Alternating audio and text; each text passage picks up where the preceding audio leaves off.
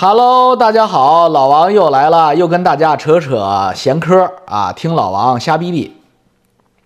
过好每一天啊，多多上头，多多出现戒断反应。呃，大家有没有观察过，中国在这个世界上有两样文化是世界第一，绝对的世界第一，深入人心。第一是什么？第一是吃文化，又叫食文化。全世界恐怕没有第二个国家有这么大规模的馋鬼，这么大规模的好吃的人人士啊！对于菜系的研究，对于饭馆的研究，哎呦，谈到吃，已经把它上升到了文化的层次。呃，我认为无论从绝对人口的比例上，还是相对高度的层次上来说，食文化在中国啊都是 number one，确实是绝对是领先于全球的。这是吃吃的文化。第二个文化可能大家没有仔细考虑过，呃，妄自菲薄了，不知道我们国家除了吃，好像没有什么太牛逼的了。我们搞搞黄泛黄，我们泛不过日本呀，岛国文化呀。我们拍剧，我们跳舞、唱歌，弄不过韩国。哎，有一样他们都比不了的，什么呢？叫武侠文化，武侠小说，武武侠武侠背景。哎呦，这个各个门派，什么开宗立万，什么哎呦，昆仑，什么少林、武当。呃，空洞啊，甚至什么魔教，哎呀，这个繁盛的武侠文化，在金庸同志啊，什么梁羽生同志的进一步的推波助澜之下呢，呃，蔚为壮观，绝对是世界第一流，而且没有第二，落第二几条街。嗯，大家有没有想过，这个中国繁盛的武侠文化基础，它背后映射的是什么东西呢？要开车了啊！背后映射的是中国整体社会的性焦虑与性追求、性幻想。哎，这是有哲学依据的。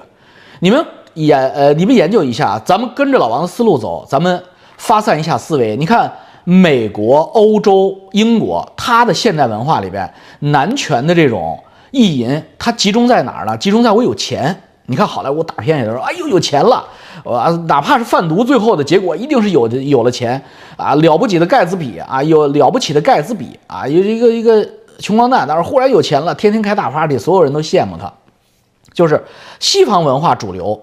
他的幻想性幻想取向在于获得、拥有，我有钱，那么它根植于什么呢？根植于对钱呢，对财富的安全性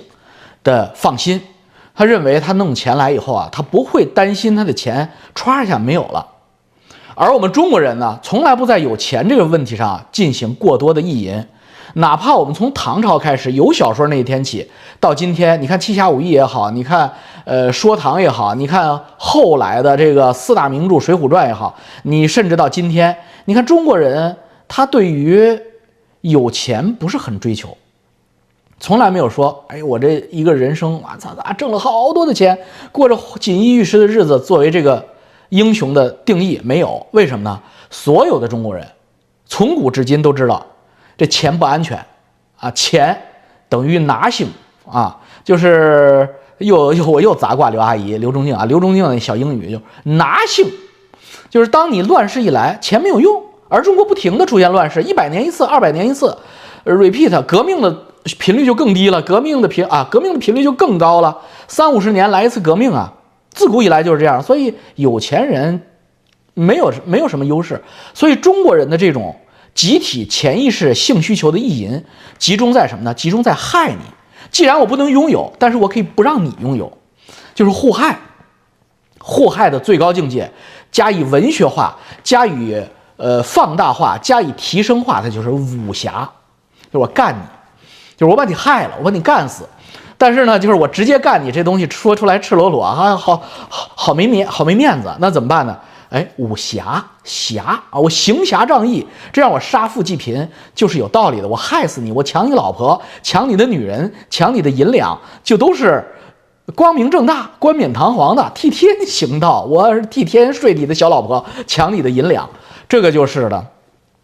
中国武侠文化折射的和西方的。呃，高度文明的私有权有保证的，呃，财富文化折射的不同的视角，啊，人类的呃窗户被关上了，他就开了一扇门，门被关上了，就从窗户这儿走了，就是这个道理。那么这个道理之下映射的是什么呢？映射的是中国自古以来的二元社会结构。怎么叫二元社会结构呢？是这样，这个中国有一套明面上的司法体系，这是有的。大一统国家秦制以来就有明面上的司法体系，而且呢，法律条文写的很清楚。但是这个司法体系是专属于和特供于统治阶层内部的，也就是说，这套司法体系更多的是统治阶级内部进行利益博弈的时候的一个准绳。那么，这种司法体系并不是服务于人民群众的跟人民没有关系。中国这个社会的统治阶层，无非五千年来无非两种：一，外来的征服者，啊，刘阿姨说是内亚的来的征服者，其实不一定是内亚来的，也可能是从从东北亚来的。征服者过来之后，征服者的政权实际上就是一个总督统治敌国的模式，他的司法体制毫无疑问是服务于他统治阶级内部、统治种族内部的，跟你们这帮费拉是没有关系的。那么还有一种政权体制呢，就是建主体制，就是他把这个征服者推翻了之后，或者征服者矮化了、俗化了，或者征服者内内地化了、费拉化了之后，新的费拉武德比较充沛的把他推翻了，这也有，比如说朱元璋就是这种情况。那么这种建主政权造成制造的这种中央王朝，它的统治法律也是。服务于建筑阶层的建筑阶层，往往比比征服者阶层更加的残暴，因为建筑就是伪军嘛，伪军是比皇军更加残暴的。高丽棒子拿棒子打起中国人来，那是要比日本人凶蛮得多的。所以，在中国的封建王朝体制延续到今天，我们很容易的就看出来，习皇上、圣上今天的体制就是一个外来征服者。苏维埃共产国际外来征服者建立的最新一代红朝征服政权内亚化之后出现的费拉伍德充沛的金上制造的这么一个新的皇朝，我们管它叫红朝也好，叫习朝也好，无所谓。Anyway，这个毫不例外，只是新的历史轮回中的一环。那么在这一环节中，即这一环节。往上续两代人，毛邓这两代，他的法治体系实际上是没有的。他的法治体系是服务于上层社会，在上流社会，在统治阶级内部，以法律之名代替人治之实。而对于广大费拉群众、无产阶级老百姓来说，压根儿就不存在法律。法律在中国的这片土地上，对于中国普通老百姓来说，法律就是个笑话。从执法者到被执法者，其实心里都有这个数。那我们回看历史，在这漫长的中国的历史长河中，在长期存在的几千年的这种建主或征服者形成的二元对立社会结构里边，它就自然而然的形成了“法治”这个词的二元对立结构。上层统治阶级内部，无论他是建筑还是征服者，他们内部是有一套司法体系的。他这套司法体系只能行使在，只能行使到县令这个级别，在县往下基本上就没有法律可依了啊！自古以来都是这样。改革开放稍微的有那么一点点区别，因为有钱了，所以呢，司法体制延伸到了村一级。但是现在已经出现了明显的趋势，就是村一级就在往回收。因为枫桥经验下来了嘛，没钱了嘛，呃，村镇已经撑不起维稳和这个执法体制了，所以呢，执法体制还会回归到我们五千年老祖宗的这个县一级的呃末梢，也就是说，士大夫阶级呢，形成了他自己的这一套仁义礼智信的这种所谓的呃中华五千年美德观，他以这种美德观来代替法律。啊，以所谓的道德来取代法律，这就是一个典型的人治化的中间社会阶阶层结构，也是维持五千年统治不是频繁的造反的一个中间力量。也就是说，我们在过去旧社会啊，古代宗族势力、封建势力这些社社会凝结核、士大夫势力，他们虽然没有执法能力，但是他们有调节社会基层矛盾的能力。但是这种调节社会基层矛盾的能力呢，仅限于一定的空间范围及人群范围。很简单，这种人质他出不了小圈儿，对不对？因为一个王老爷子，他的影响力只是于谦及德云社这个范围之内。那离开德云社，没人鸟他，所以王老爷子说话的就是这个方圆几千米。隔壁的村子有个李老爷子，他说话也是这么一个范围。那么，当王老爷子和李老爷子的呃利益产生冲突的时候，仁义道德这时候就抛诸脑后了，那就是催生了中国九百六十万平方公里的真正的大肥沃土壤。这个大肥沃土壤，就是张献忠人群，也就是武侠文化真正植根的沃土。这个武侠文化的植根沃土的人数是占绝大部分的。在这个肥沃的沃土上，催生了各种的武术世家、武学门派，真的假的的，从走镖镖局到打手，到少林寺的武僧，都是在这个阶层土壤里繁衍出来的。当这个社当这个社会走向西方的时候，靠近文明的时候，这个沃土的土壤会急剧的萎缩，因为都去富士康打螺丝了。但双方一旦脱钩，这个土壤又会出现再次肥沃的趋势。这个就是刘阿姨讲的，张献忠人口会大大量的出现，因为自古以来解决民间矛盾及解决宗族之外的矛盾，使用的方法就是暴力。只不过这个暴力贴上了一个标签，叫武侠，行侠仗义，我咔给你干掉了，这叫行侠仗义。但究其根本，实际上是法治不到位，一切因为人治造成的不确定性造成的。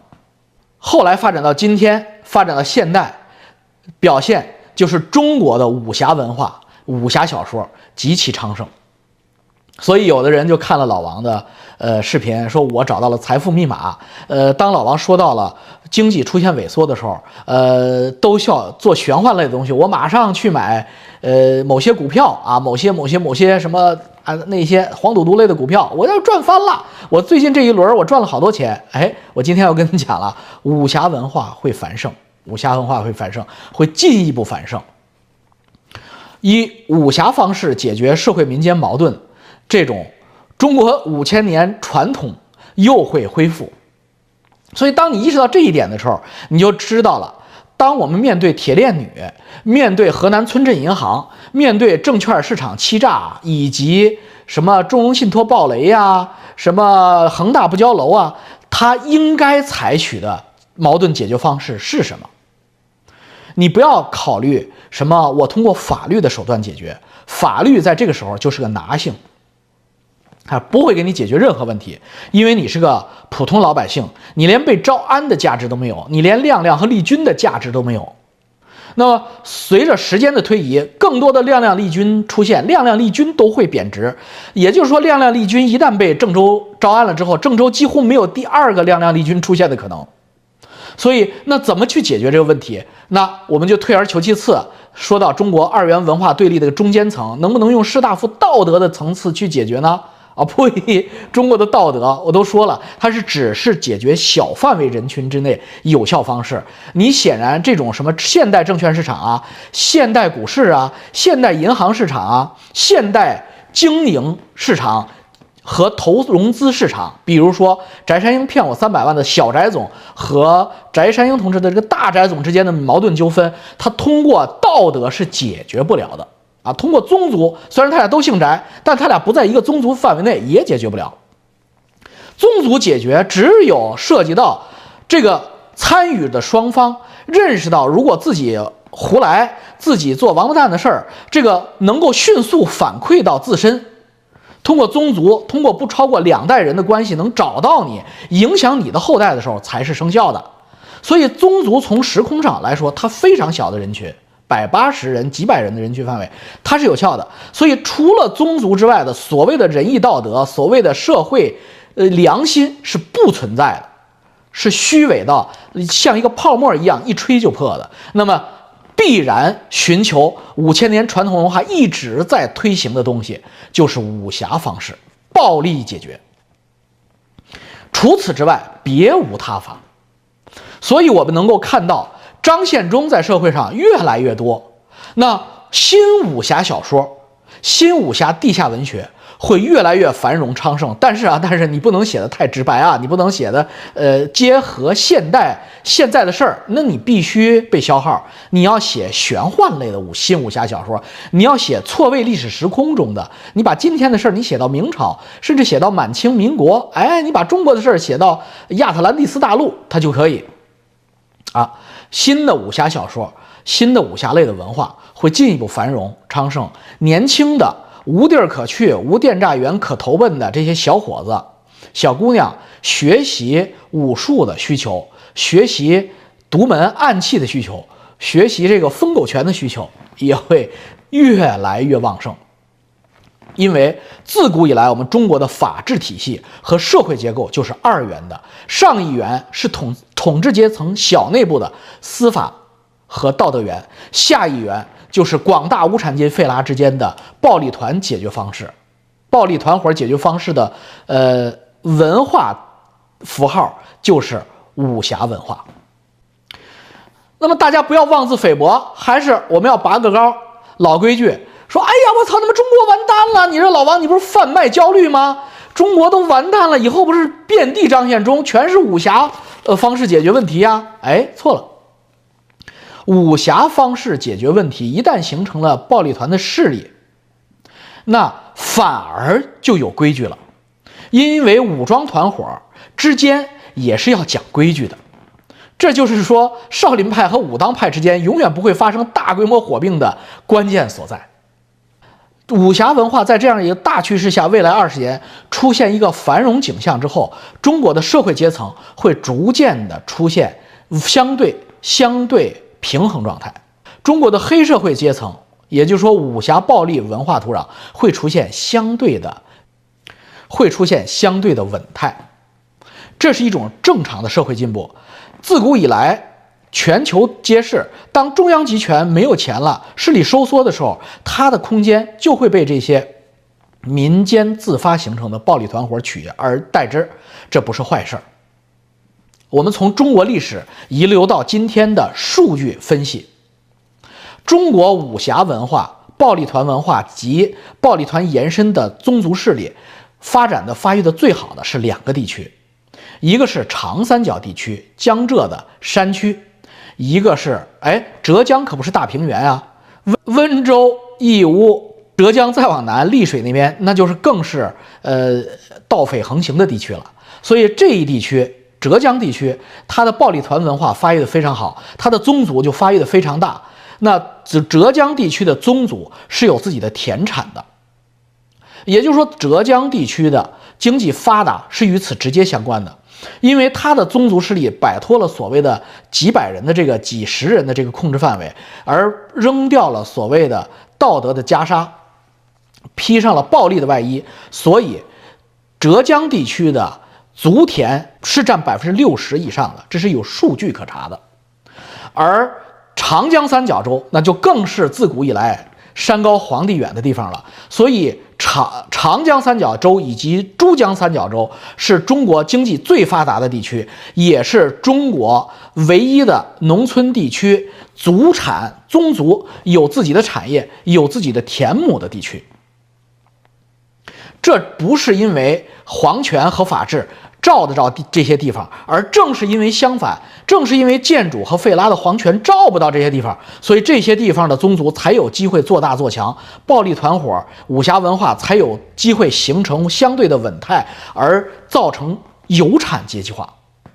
而我们中中国广大的北方、西北地区、东北地区及中原地区，宗族田产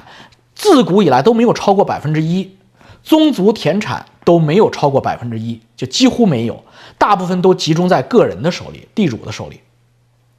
所以它的北方中国形成的就是社会的费拉原子化，非常严重的费拉原子化。上升到国际秩序也是一样的，国际秩序其实就是打出来的。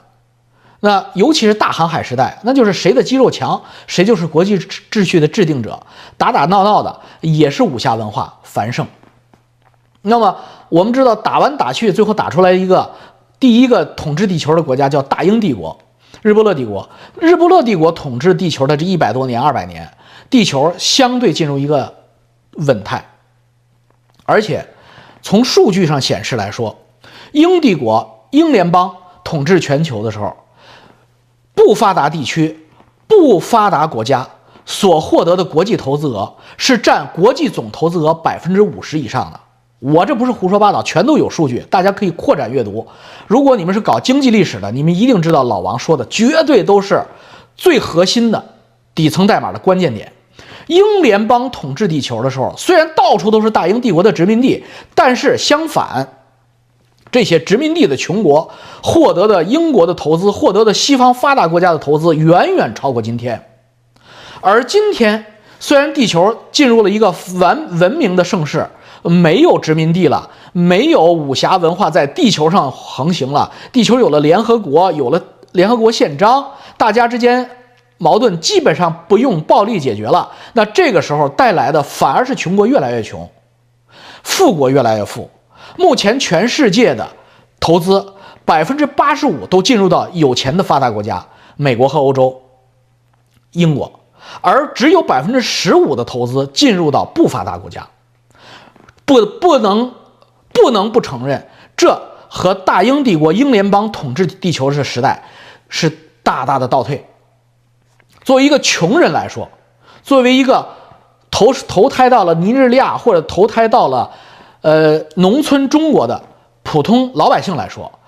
大英帝国统治地球的时代，你的生活幸福指数是超过今天的。对于世界百分之八十五的人口，穷困地区的人口实际上是这样的。这是不是反人类、反文明的呢？我不知道啊，咱们不要戴政治帽子。但是我说的是经济，我说的是经济，我说的是人类真实的历史、真实的感觉。美国在二战之后，美国嘛，因为他傻白甜嘛，他新教国家，他推翻了英国之后，他觉得必须让大家都独立，必须让大家都说了算，必须每人一票，一人一票。我的美式民主要不但在我美国要实现一人一票，呃，不再歧视妇女，不再歧视黑人，而且我要向全世界推推进，我要进行全世界的民主和自由、法治。但带来的结果，就是钱是最聪明的，钱会感觉到在不发达地区的所谓的法治和民主是不安全的，所以钱是会走的。而大英帝国统治全球的炮舰时代。虽然英国和法国经常干一炮，但是英国和法国干完之后，法国就服了，就不会再干了。而作为法国的殖民者来说，在法国的殖民地投资也是心里边放一万个心。为什么？因为我的炮舰就在那儿，我去投资，如果当地的法属殖民地耍流氓，我有办法对付他。所以，大英帝国统治全球的时代，反而是全球法最安全的时代。全反而是全球资金感觉最安全的时代，因为他们知道自己的权益受到侵害之后是有办法诉诸武力加以讨回公道的，甚至都不用诉诸武力，只要对方也相信我可以诉诸武力就可以了。而所谓的在穷国实现了民主法治之后独立之后，反而双方都不再相信最终有武力手段能够解决不公平了。当双方都不相信的时候，这个法律、这个合同就变成了一张废纸，就变成了过去的旧文件。所以呢，流氓耍流氓就会变得肆无忌惮。这也是从根儿，这也是从根子上解释为什么钱、资金不再愿意向不发达地区投送的重要的原因。所以放在这个角度，你如果对经济，真的了解的话，你是支持地球有一个相对集权的霸主存在的。英国的状态是最好的，大英帝国统治全球的状态其实那个时候是最好的。而世界的发展不以我们人类的意志为转移，或者换句话说，以大部分蠢人的意志为转移。我们伟大的金上现在在正在推进，呃，地球多极化。要中国是一级，欧洲是一级，呃，英美是一级，呃，金上认为这是对的。如果你意识到了这个高度，你就知道金上不但在中国踩油门倒车，他甚至在地球旋转方向上他乱指，他也在踩油门倒车。一旦地球真的出现了中国说了算的区域，和英美发达国家说了算的区域，毫无疑问，资金会流向发达国家、法治地区、安全的地区，而你中国所谓的这个你说了算这个地区，你本身都是个建筑，所以呢，你的资金会越跑越少，你这边的荣景会永远不会，你这边的荣景绝对不会出现。整个中国所谓的及中国的势力范围都会进入一个萧条时代，这这是由经济基础决定的，这与你上层建筑的脑子是小学毕业还是梁家河博士毕业没有关系。好了，今天就聊这么多吧。二元文化、武侠文化背景下的中国二元社会结构，指引着我们。以后是要用肌肉，是要用暴力解决证券投资及经济行为上的不公的，而且这是一个大的趋势和方向所在。再见。